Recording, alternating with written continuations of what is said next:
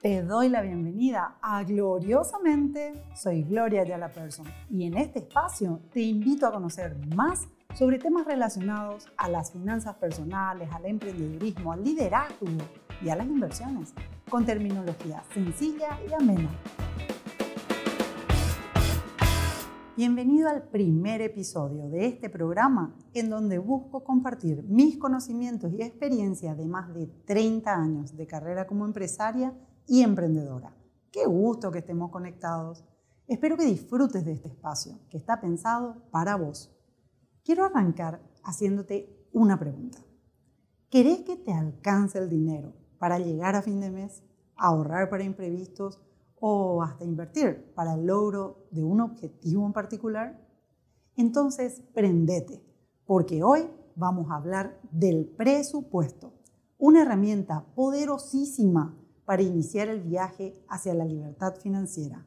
Espero que lo disfrutes.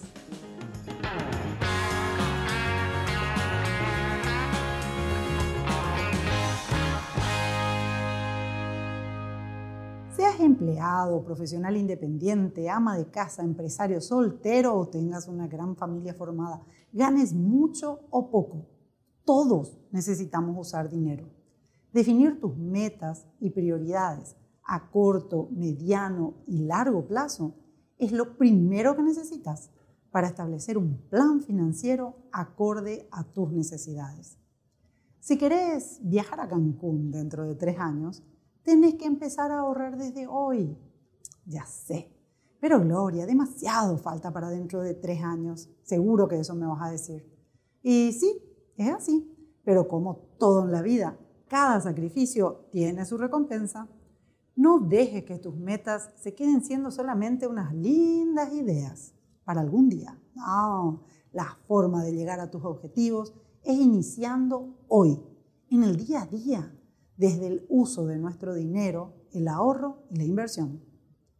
Acordate que tener un plan no significa grabar una promesa en piedra, pero tenés que reconocer que será improbable llegar a una meta, por lo menos en tiempo y forma eficiente, si ni siquiera tenés definido el camino de antemano y, por supuesto, una hoja de ruta.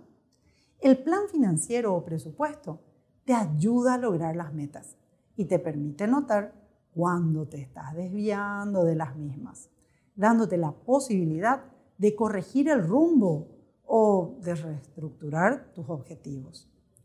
Ok, ahora que ya sabes de la importancia del presupuesto, te voy a ayudar a definir lo que necesitas para empezar a hacer el tuyo.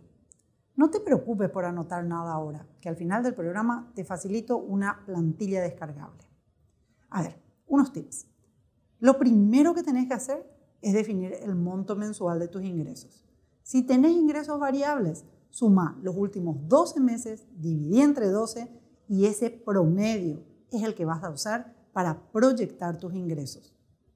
De este monto total, destina como mínimo 10% para el ahorro. No sirven las excusas, prohibidas las excusas. Tenemos que ser capaces de encontrar soluciones para poner en marcha cambios positivos en nuestras vidas. Si este mes no vas a poder ahorrar el 10% de lo que ganas, bueno, aunque sea empezar con el 1%.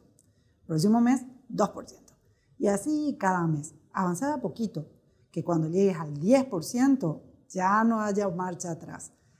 Tendrás el hábito adquirido y cada día te va a ser más sencillo conseguir tus metas.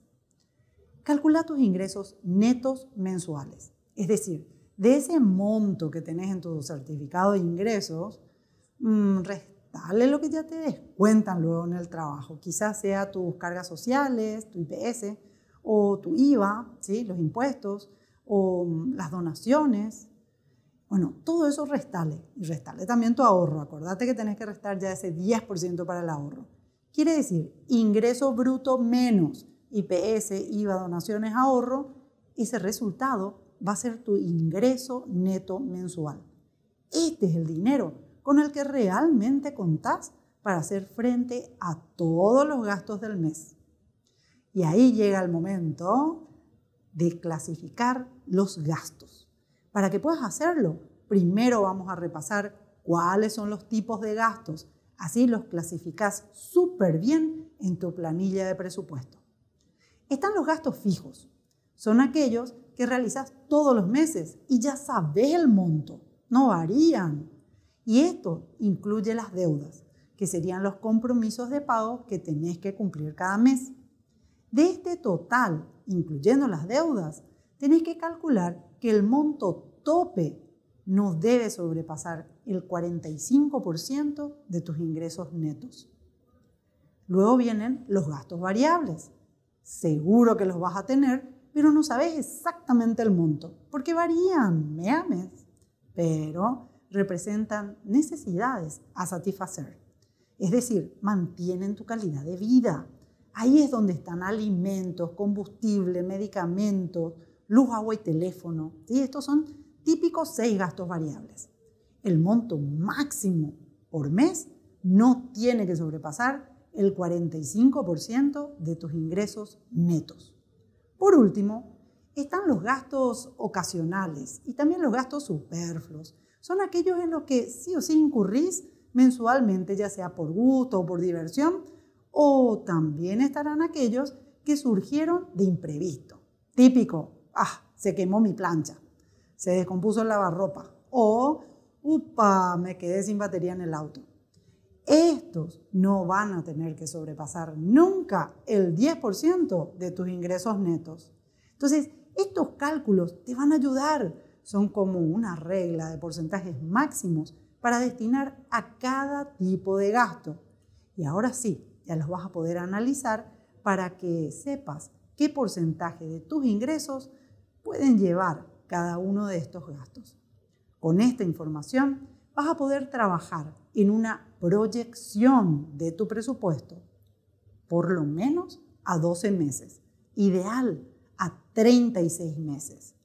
Presupuesto no significa anotar todo lo que gastaste. Mm, eso en todo caso se llamaría autopsia porque ya se murió tu plata. Lo que tenemos que hacer es proyectarlo. Presupuesto. Previo a que ocurra, supongo lo que va a pasar. Es decir, es una proyección además de los ingresos y gastos corrientes, tienes que agregar los ingresos extraordinarios. Por ejemplo, mm, tu treceavo salario, aguinaldo en diciembre, o capaz cobres premios, o está previsto vender algún bien. Bueno, estos ingresos extraordinarios también vas a notar en tus proyecciones, porque con esos montos vas a poder cumplir tus metas como por ejemplo festejo de cumpleaños, aniversario, renovar el auto, vacaciones familiares, auto, jubilación. ¿A qué edad te vas a retirar? ¿Ya fijaste? Bueno, todo eso son las metas que tenemos que proyectar a mediano y largo plazo. La salud financiera requiere del desarrollo de buenos hábitos financieros y de mucha disciplina. Hacer un presupuesto es importante, pero no es suficiente. Si no vamos monitoreándolo, para corregir las desviaciones entre lo proyectado y lo realizado.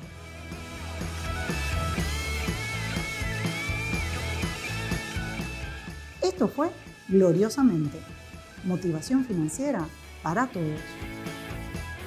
Ingresar a ayalaperson.com barra gloriosamente para acceder a las notas del programa, donde vas a encontrar una plantilla gratuita para empezar a armar tu propio presupuesto.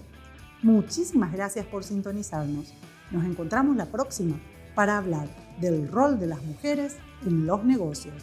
Chao.